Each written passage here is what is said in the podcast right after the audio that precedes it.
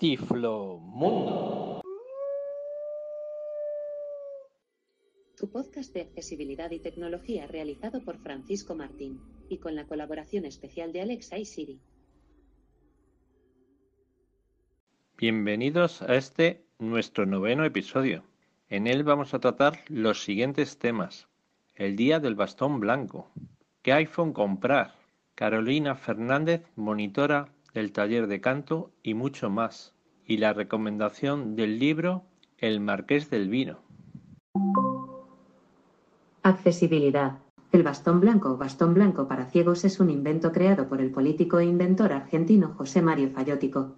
Cuentan los historiadores que el mediodía del 22 de junio de 1921, Fayótico vio a una persona, a la cual entendió que se trataba de un ciego, que se encontraba esperando para cruzar en la esquina de la calle Medrano, y Lezica de la ciudad de Buenos Aires, pero no llegó a patentar la otra versión del origen del bastón blanco es en 1921 el artista inglés James Biggs discapacitado visual decidió pintar su bastón de blanco para que lo distinguieran en la calle. El bastón blanco es una vara ligera y alargada que identifica a las personas ciegas y les sirve de guía para desplazarse de manera autónoma por la vía pública. Esta herramienta tiene tres características básicas, distintivo, protección e información. Los bastones suelen tener una empuñadura de goma, y en la parte inferior una puntilla metálica rodante. En 1964, en Estados Unidos, el presidente Lyndon Johnson firmó la ley denominada Ley del Bastón Blanco. Por eso, hoy en día, en todo el mundo se celebra el día 15 de octubre como el Día del Bastón Blanco. El bastón blanco para las personas ciegas o deficientes visuales ha sido el instrumento para tener independencia y salir por nosotros mismos a las calles con cierta seguridad y poder ir a la universidad, a trabajar o ir a comprar. En definitiva, ser productivos en esta sociedad. Como todo en esta vida, el bastón también ha evolucionado. Los tenemos fijos y desplegables. El bastón tiene que ser lo más liviano posible, ya que vamos a pasar mucho tiempo con él y se pueden resentir nuestras articulaciones. Por lo tanto, ahora los tenemos de aluminio o fibra de carbono, que son ligeros y resistentes. También la tecnología ha llegado a nuestro bastón. Los hay ahora con GPS. Hay distintos tipos y tamaños. Los TR, técnicos de rehabilitación, nos aconsejan que la altura máxima sea el esternón de la persona que lo vaya a usar. Yo ahora mismo tengo dos bastones uno mucho más largo de esa altura, que es el que uso para moverme por las calles, que es más resistente y duro, y otro más pequeño y liviano, que uso pues para ir a conciertos, al teatro, que voy con alguna persona acompañado y le voy a usar poco el bastón. La verdad es que yo ahora utilizo poco el bastón ya que tengo un perro guía. Y la verdad que la diferencia es como ir andando o ir en moto. Aunque le uso pues cuando a este le tengo que dejar, pues por ejemplo si voy al spa o a la piscina, ahí es cuando más utilizo el bastón. Y ya para terminar, pedirles a nuestros legisladores que nos bajen el IVA, ya que un bastón tiene un 10% de IVA y una puntera un 21% de IVA. Y cuando la tenemos que cambiar prácticamente es el valor de medio bastón, cuando tendría que tener estos productos un 4% de IVA, ya que son esenciales para nosotros. Incluso todos los productos tiflológicos tenían que estar a este IVA. Tecnología. Voy a intentar orientaros lo mejor posible en qué iPhone comprar, aunque muchos de vosotros a lo mejor no compartís mis ideas. Pero bueno, yo lo hago con la mejor intención posible. Y dicho esto, yo si tuviera un iPhone 10 o un iPhone 11, no cambiaría. ¿Por qué? Porque el 5G todavía en España acaba de empezar y hasta el año que viene no estará en todos los lugares. Incluso más. Si yo tuviera un iPhone 6 Plus, 7 o 8 y no tuviera problemas ni de batería ni de almacenamiento, no me cambiaría porque tengo la última versión de sistema operativo en vigor y el año que viene, con esto de la pandemia, los iPhone a lo mejor vienen con el tachide en el botón de encendido y como siempre, serán mucho mejores que los de este año. Estéticamente, todos los modelos del iPhone 12 son muy bonitos. Están inspirados en el iPhone 4 o 5 y la pantalla es completamente plana, no como hasta ahora que a partir del iPhone 6 estaba un poquito curvada en los bordes. Todos los modelos tienen 5G. Llevan el último procesador, el A14 Bionic, que es el primero con 5 nanómetros. Tienen el sistema operativo iOS 14.1 y son resistentes al agua hasta 6 metros. Las pantallas son OLED. Tienen un contraste y una calidad increíble, donde el negro es negro porque se apaga el píxel. El cristal es Ceramic Shield y es cuatro veces más resistente, aunque por la parte de atrás no es así. ¿eh? Hay que tener cuidado y ponerles funda. Han mejorado las cámaras. Los sensores son más grandes para poder hacer fotos mejores. Todas tienen el modo nocturno, incluso las delanteras. Se pueden hacer grabaciones con HDR doble visión con 4K y dan un resultado magnífico. Sistema de carga MagSafe. Es un sistema basado en imanes. Se confrontan entre ellos y de esta manera se pierde lo mínimo posible de energía y podemos cargar a 15 vatios de potencia.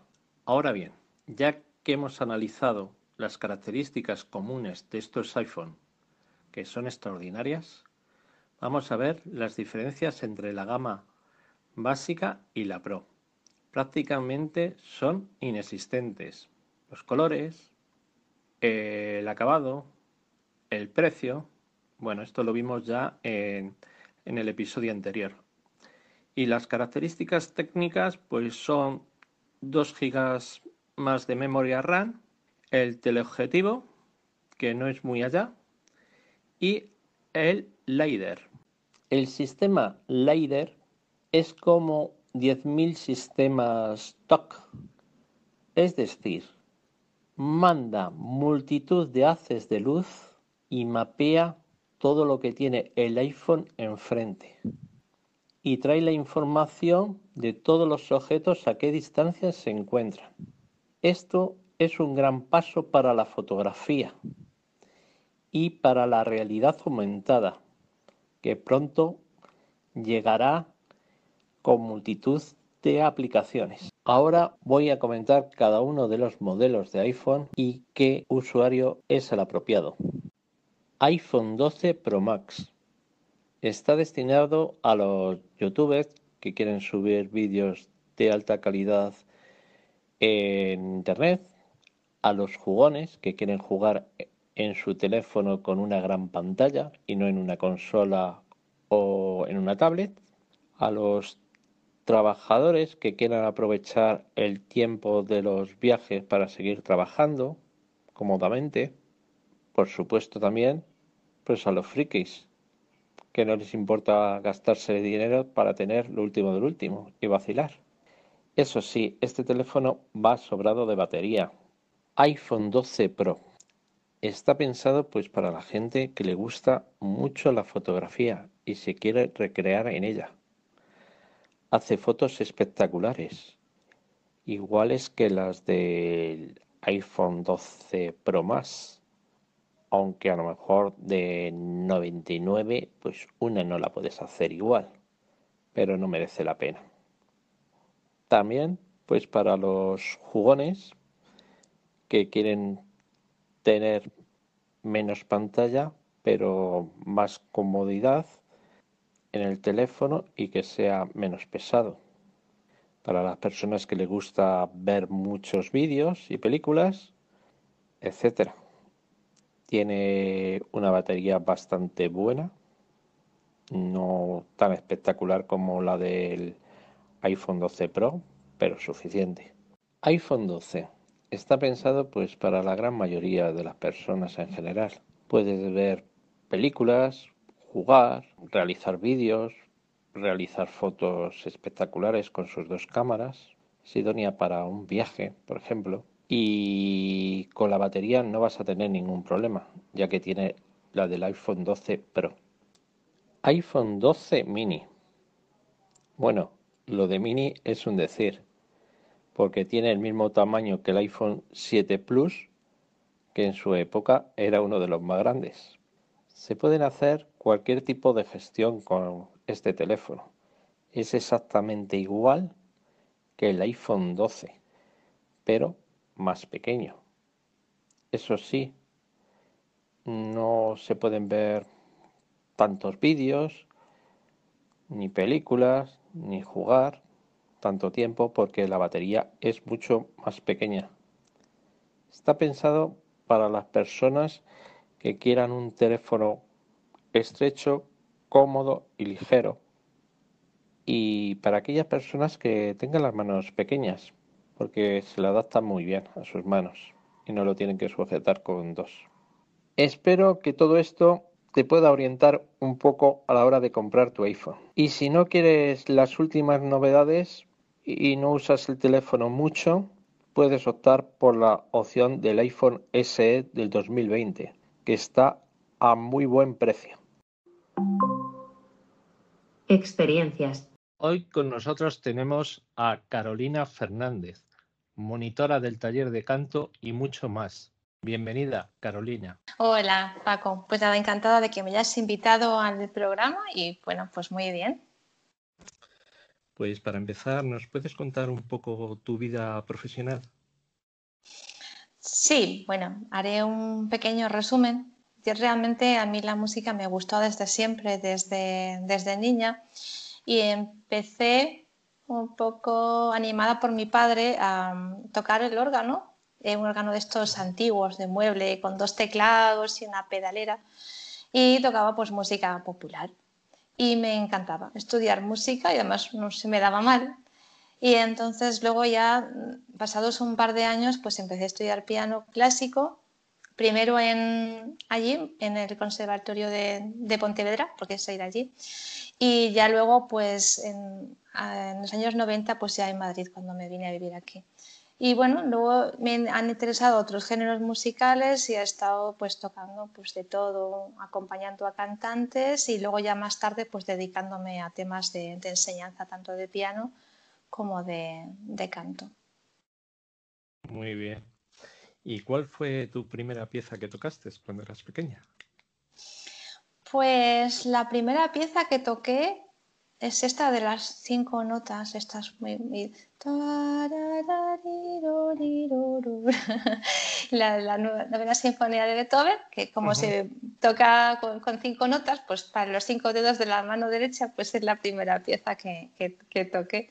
Y bueno, pues al principio recuerdo Ah, me acuerdo con, con, mis dedos pequeñitos, que tenía siete años, y decía, pues que me duele la mano, me parecía complicadísimo, pero bueno, una vez que ya logras hacer algo y te sale bien, pues te entusiasmas y, sigues. Mm, ¿Qué te iba a decir? ¿Entonces aprendiste viendo?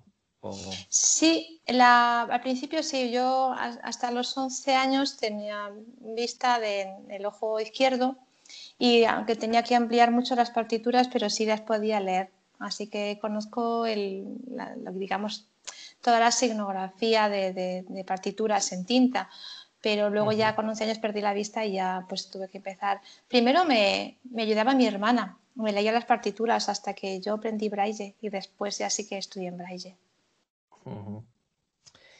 Y bueno, es muy difícil aprender para un ciego el piano.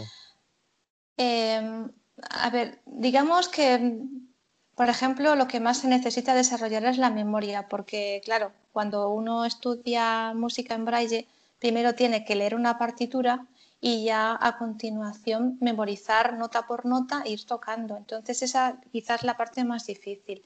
Y luego la otra parte es que lógicamente tienes que tener un buen profesor que te oriente a la hora de la colocación de las manos, pues para no tener eh, posturas inadecuadas, porque claro, uno no está viendo lo que está haciendo la otra persona y puedes eh, tener gestos que al final dificulten el tocar mm, correctamente. Por lo demás, como todo, mucha voluntad y capacidad de trabajo. Mm, bueno, yo es que no tengo ni idea. ¿Están marcadas las teclas o para situarte o...? No, no, no, no, no hay ninguna marca en... No hay marcas, no hay marcas en, los teclados en, absoluto. Y, bueno, pues eh, es verdad que la gente que, ve, bien echa de vez en cuando un vistazo al teclado, en saltos y demás. Pero en principio, cuando uno toca, mira la partitura cuando está viendo, no al piano, no al teclado. Muy bien. Y bueno, la primera vez que tocaste en público, ¿dónde fue y qué es lo que sentiste? Pues yo empecé a tocar en público pronto, porque bueno, aunque no fue un concierto, pero la primera vez que toqué tenía 14 años y me acuerdo que, toqué el órgano en, la boda de una vecina. Esa fue mi primera presentación en, público. Y claro, es una responsabilidad muy grande porque estaban grabando y claro, las bodas normalmente no se repiten dos veces, entonces tienes que intentar tocar perfectamente y no equivocarte en la marcha nupcial, que luego eso se queda grabado, ¿no? Y además es muy trágico para, para, los novios. Y, entonces esa fue la primera ocasión en la que toqué en, público y luego pues estaba allí en el coro de la iglesia, tocaba también y participaba en los festivales de aquí del pueblo. Y luego ya aquí en Madrid, la primera, digamos, actuación, como yo diría, más, más así formal fue en, fue en la ONCE, fue en el Salón de Actos de, la ONCE de aquí de Madrid, y porque hacía ya composiciones mías y tocaba todo esto en, en directo. Muy bien. ¿Y en qué te inspiras para componer? Pues en temas más bien cotidianos, en cosas que me van comentando las personas, en, historias pequeñas. Yo, por ejemplo, recuerdo que una de las primeras cosas que compuse, que tenía un amigo que había cogido mucho peso y recuerdo que lo que me comentó dice, ay, no te puedes imaginar lo que me cuesta ahora subir las cuestas. Y entonces yo me imaginaba a mi amigo ahí subiendo con auténtica dificultad, que bueno, luego caso y estaba estupendo.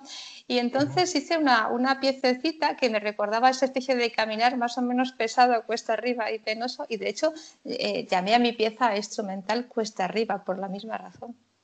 ¿No la puedes tocar? Bueno, ahora mismo os la puedo presentar porque está, está hecha con piano y más instrumentos, pero, pero bueno, esta pieza luego formó parte de mi primer disco que grabé en el 2008, un disco que lleva por, por título Géminis. Os la puedo mostrar.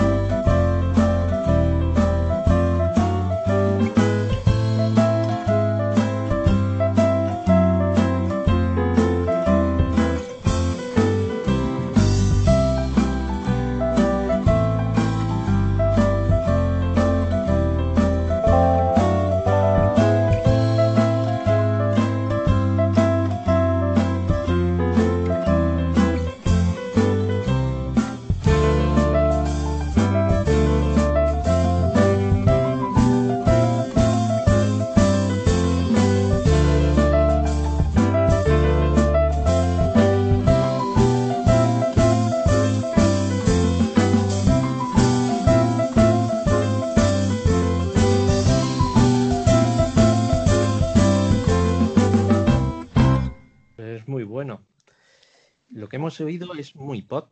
¿Trabajas otros géneros en tus discos? Sí, sí, la verdad es que soy muy inquieta y, siempre, quizá también un poco esto viene por haber acompañado a cantantes que cantan estilos muy diferentes. Entonces esto me obligaba a investigar porque cada, cada estilo musical eh, tiene su, su, técnica y no solamente en cuanto a que vayas dando notas en el piano, sino digamos un poco a la gracia. No es lo mismo la gracia que tiene un tema de pop, un tema de, de jazz o un tema de flamenco. ¿no? o de folclore. Entonces tienes que un poco eh, buscar ese sentimiento de cada interpretación. Y sí que he hecho más músicas, por ejemplo, pues en, el segundo disco, que este salió en el 2013, que lleva por título Carrandana, que Carrandana voy a comentar como anécdota, que es en, en los pueblos Yo soy muy de pueblo y nací en un pueblecito. A la gente rica le llamábamos por los apellidos, ¿no? Los señores García, los señores Pérez o Márquez y demás. Y los pobres. Los apellidos o los motes, generalmente. Y los pobres teníamos motes. de hecho, yo tengo dos por parte de mi madre. Soy la crecha, que crecha quiere decir mm, rizado, como de pelo rizado, todos eran pelo rizado, van los crechas. Y por parte de mi padre, los carrandanas, o carrandanes, porque mi abuelo, por parte de padre, tenía un taller y arreglaban eh, lanchas de motor.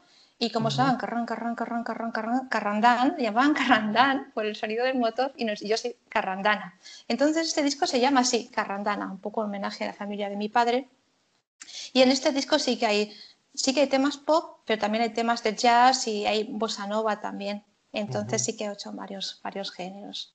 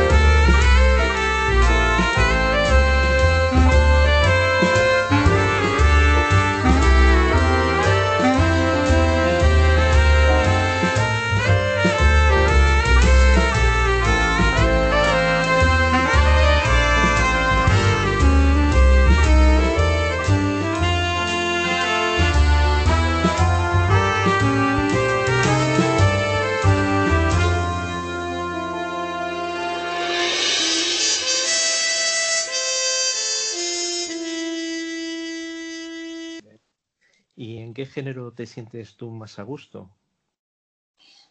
No lo sé. Creo que me siento, consigo sentirme a gusto con, todos los géneros. Es que los géneros para, musicales para mí son como, como las personas, ¿no? Es como se dice, ¿qué te gustan más? ¿Las personas de voces bonitas, las personas amables, las personas buenas? Las me gustan las personas, me gustan todas. Hay algo siempre especial en cada persona y de hecho creo que lo más bonito es encontrar lo, más hermoso que tenga cada uno. Y con las músicas pasa igual. Muy bien. generalmente, pues a lo mejor te apetece un día tocar una cosa o cantar una cosa, otro, otra distinta y, ir variando. Y de instrumentos musicales, ¿cuáles tocas y cuál te gustaría tocar? De instrumentos musicales, bueno, estudié piano y es como mi instrumento de, cabecera. Por gustar, yo digo casi casi para mi desgracia me gustan todos, pero pasa como con los géneros y las personas, es verdad. Pero claro, hay que centrarse. Entonces, em, digamos que toco un poco la guitarra, así de manera mucho más aficionada, y luego pues toco el bajo eléctrico. El bajo eléctrico estuve estudiando algún tiempo y bueno, ahora hemos parado los ensayos en, esta época de, pandemia, pero, pero he estado tocando así un, año ensayando con un grupo punk. Toco el bajo en un grupo punk que hacemos unas cosas muy divertidas y muy locas y me lo paso muy bien también. ¿Y cómo se llama el grupo? Se llama Morrison's End. Anda.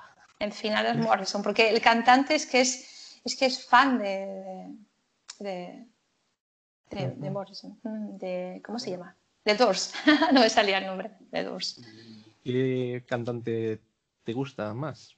No me digas que todos.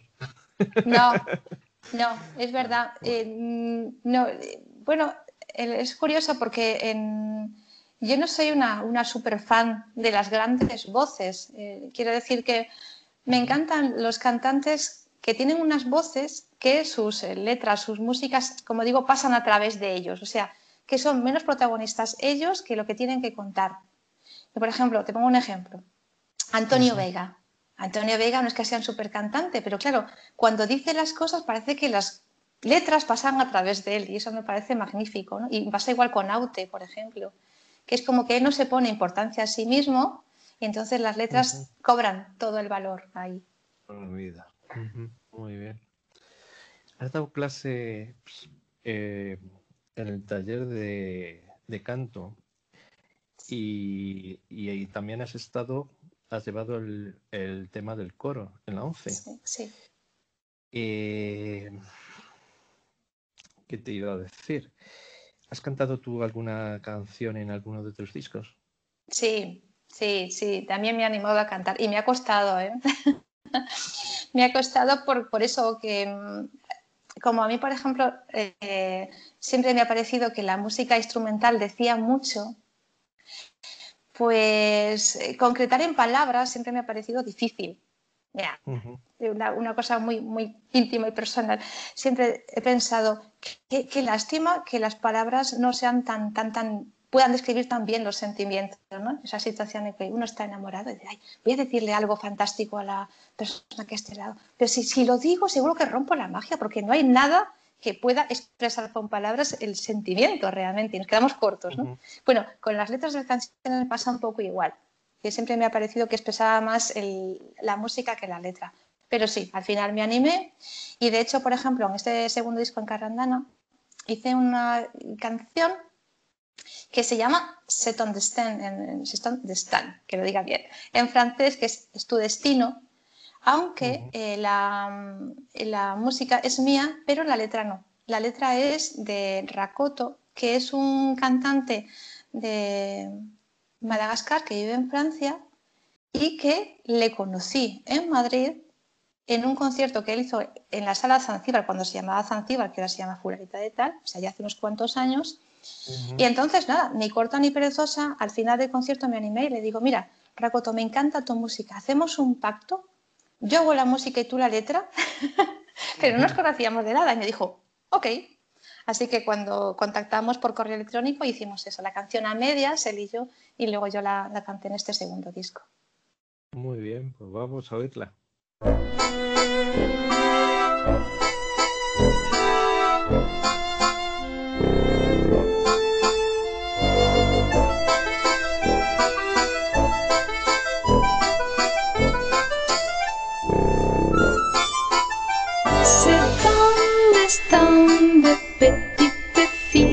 Dans la ville, vêtu de guenilles, courir au milieu des voitures pour mendier ta nourriture? C'était toujours ta petite main aujourd'hui et encore demain. la nuit, on joue, on danse, on rit. Tout est frêle et tout est mini, traînant dans la rue, les pieds nus, tu verras, on joue la colère en toi, avec ta petite.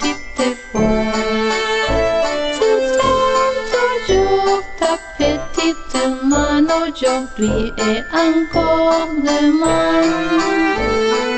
À ton âge, on rêve la nuit, on joue, on danse, on rit. Tiens toujours ta petite main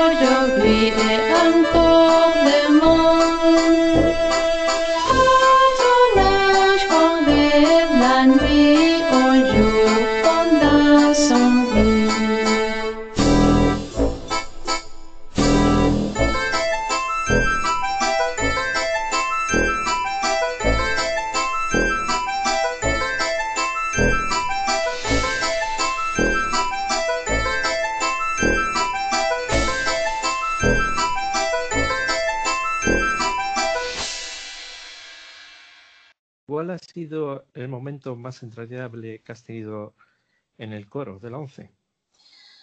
Um, bueno, la verdad es que todos son muy, muy agradables porque la verdad es que es un disfrute trabajar con la gente y hacer los ensayos y preparar las canciones.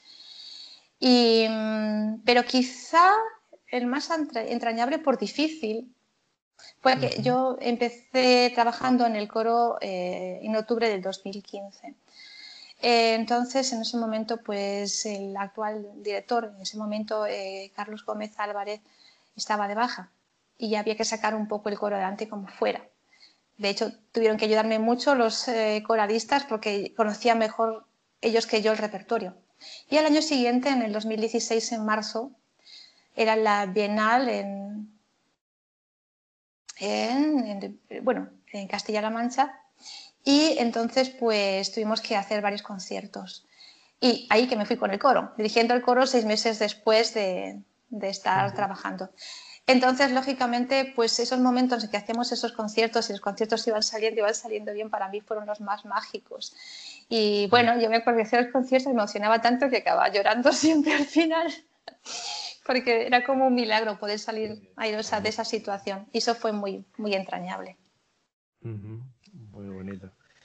¿Y qué te iba a decir? Y en el taller de canto, ¿cuál ha sido el momento más agradable para ti?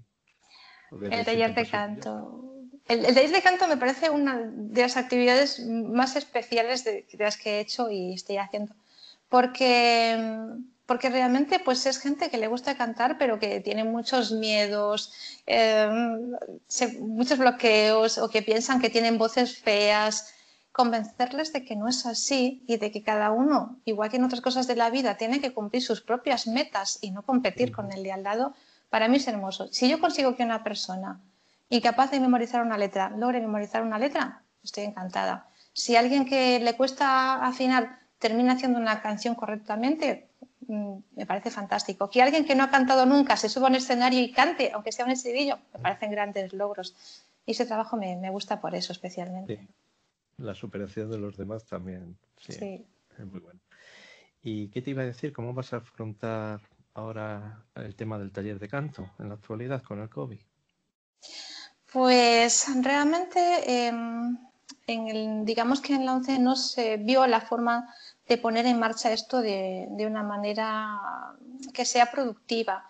Entonces, de momento, estamos un poco a la espera de ver si en enero eh, se puede hacer otra fórmula, aunque a lo mejor en vez de trabajar eh, online con 15, 20 personas, que es complicadísimo, hay que hacerlo con grupos de 6, pero bueno, es una propuesta que está ahí y que yo creo que en enero se va a poder poner en marcha. Pero de momento yo he preferido no perder el contacto con ellos y, em, y hacerles una actividad semanal que hago con ellos por WhatsApp y que van realizando un poco para que no pierdan ese entusiasmo y sigan trabajando hasta entonces. Ah, muy bien. Bueno, has estudiado piano. ¿Este instrumento qué representa en tus composiciones? Mm, Es, es todo. O sea, para mí todas las composiciones las hago con piano, aunque luego es- eh, las haga con otros instrumentos en los discos y demás, pero, pero esto, he empezado con el piano y es, es que es una visión orquestal la que tienes con el piano, tienes la parte de, de graves, de bajos, tienes acordes, armonía, tienes melodía, entonces lo tienes todo ahí. Es una, ya digo, de hecho, eh, por eso existen versiones orquestales con una reducción para piano dentro de lo clásico y también piezas para piano que luego han sido orquestadas, porque es un instrumento muy, muy, muy lleno. Y eso, es, digamos que es mi, mi amigo de siempre. Siempre hay piano, siempre hago cosas con piano. De hecho, hay una de, de las piezas que, que, se llama Aria, que es muy pequeñita, es como eh, un poco un homenaje a esas ideas muy mozartianas que se solían hacer en esa época, que se hacía un aria, que es un tema principal, y luego variaciones. Bueno, yo he hecho el aria y no he hecho variaciones sobre el tema, pero ahí uh -huh. quedó un poco el ejemplo. ¿No lo puedes enseñar? A ver cómo ha quedado. Sí, eso puedo tocarla.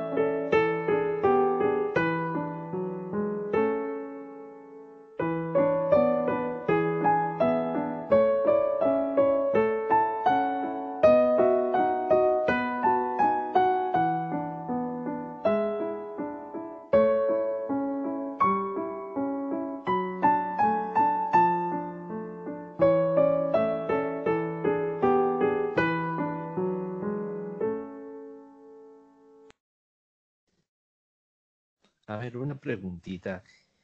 ¿Quién aprende más rápido, un niño o una persona adulta? Y mejor. Um, aprende más rápido un niño. Sí, sin duda alguna. Aprende más rápido porque, digamos, aunque en principio su capacidad de atención es como que dura menos tiempo. Ellos se cansan antes, se dispersan antes, pero la capacidad para absorber conocimientos es, muy, muy, muy rápida. Entonces, es verdad que los niños tienen unas herramientas y los adultos tenemos otras herramientas. Lo importante es, es saber manejar las herramientas que tenemos cada uno. Eh, la capacidad de comprensión de un adulto es mucho más elevada, entonces digamos que lo que tiene que cambiar es el método. El método tiene que ser diferente. Un niño aprende rápidamente por imitación, prácticamente sin pensárselo. Un adulto tiene que aprender razonando las cosas que tiene, porque tiene, una, tiene un bagaje ya anterior que le hace tener, poder atar cabos, digamos que un niño no lo hace. Entonces son maneras distintas, pero más rápido sí, un niño. Sí, sí. realmente para todo. Los niños absorben, son esponjas. Sí. Para, cosa, para aprender un, un, idioma, para cualquier cosa. Los adultos sí. pues nos cuesta más. Uh -huh. Y luego encima, si han aprendido algo por su cuenta, pues tienen los defectos, como yo digo, y esos son sí. difíciles de corregir, supongo, ¿verdad? Sí, los, eh, cambiar hábitos es difícil y con el piano pues o con instrumento o con cantar pasa igual, ese cambiar hábitos es más, más difícil, pero, pero bueno, eh, también hay en, en, eso también hay que buscar, no, no es como tirarlo todo y empezar de nuevo, sino simplemente decir que, que de lo que uno tiene estudiado, aprendido, qué sirve, y aprovecharlo y luego modificar las cosas que hay que modificar. Muy bien. ¿Y qué te sientes pues cuando una persona que, que ha estudiado contigo, que le has enseñado, pues empieza a tocar por primera vez ante el público? Pues yo me acuerdo al principio cuando mis alumnos hacían audiciones y eso que yo me ponía muy nerviosa. Yo creo que más que ella. Pero me daba mucha pena. Digo, uy, que se lo sabe, por favor que no se equivoque porque se va a sentir muy mal y eso va a ser terrible. Pero te sientes parte. Cuando los alumnos hacen algo te sientes parte de, su, de sus éxitos o vives todo con ellos, los éxitos, las, las frustraciones, de a lo mejor pues ponerse nerviosos y no lograr en el escenario lo que querían haber hecho, lo compartes todo realmente. Pues muy bien, Carolina, muchas gracias por haber venido y hasta pronto. Ha sido un mm. placer estar aquí. Muchas gracias a vosotros y hasta cuando queráis. Ocio. Hoy voy a recomendar un libro para los amantes de la historia y el vino. El título es El Marqués del Vino, del autor Rafael Simón. Tiene 574 páginas, pero se hace corto. Una novela bien escrita y evocadora, donde más de uno llegará a oler y saborear el vino elaborado en sus páginas, disfrutando de las narraciones de sus personajes e indagando en la historia de España y de la evolución del vino español. Biografía. Rafael Simón Redón se licenció en Geografía e Historia y profesionalmente se ha dedicado durante la mayor parte de su vida a la docencia. Labor que ha compaginado con otras actividades con el objetivo de satisfacer sus múltiples inquietudes, entre las que destaca de manera especial la literatura. Reseña del libro. La historia transcurre en el siglo XIX en España, una época convulsa durante la cual se desarrolla la Primera Guerra Carlista, una guerra civil que desplaza a un gran número de personas de sus hogares, teniendo que dejar todos sus bienes y escapar para poder salvar la vida. En esta tesitura se encuentra Ángel Redón, vecino de Rubielos de Mora, quien anda en plena elaboración de un gran vino, el cual se verá obligado a abandonar cuando las tropas carlistas empiezan a aproximarse, teniendo que salvar la vida de su mujer embarazada y de su hijo que defiende la población con tan solo 16 años de edad. Tampoco las clases altas se libran de estos tiempos revueltos y el marqués de Pedral se ve envuelto en una conspiración que lo hace emigrar a Francia, habiendo perdido el honor y la patria que tanto amaba. Muchas gracias por habernos escuchado y si tienes un poco de tiempo valóranos y déjanos una reseña. Hasta el próximo episodio.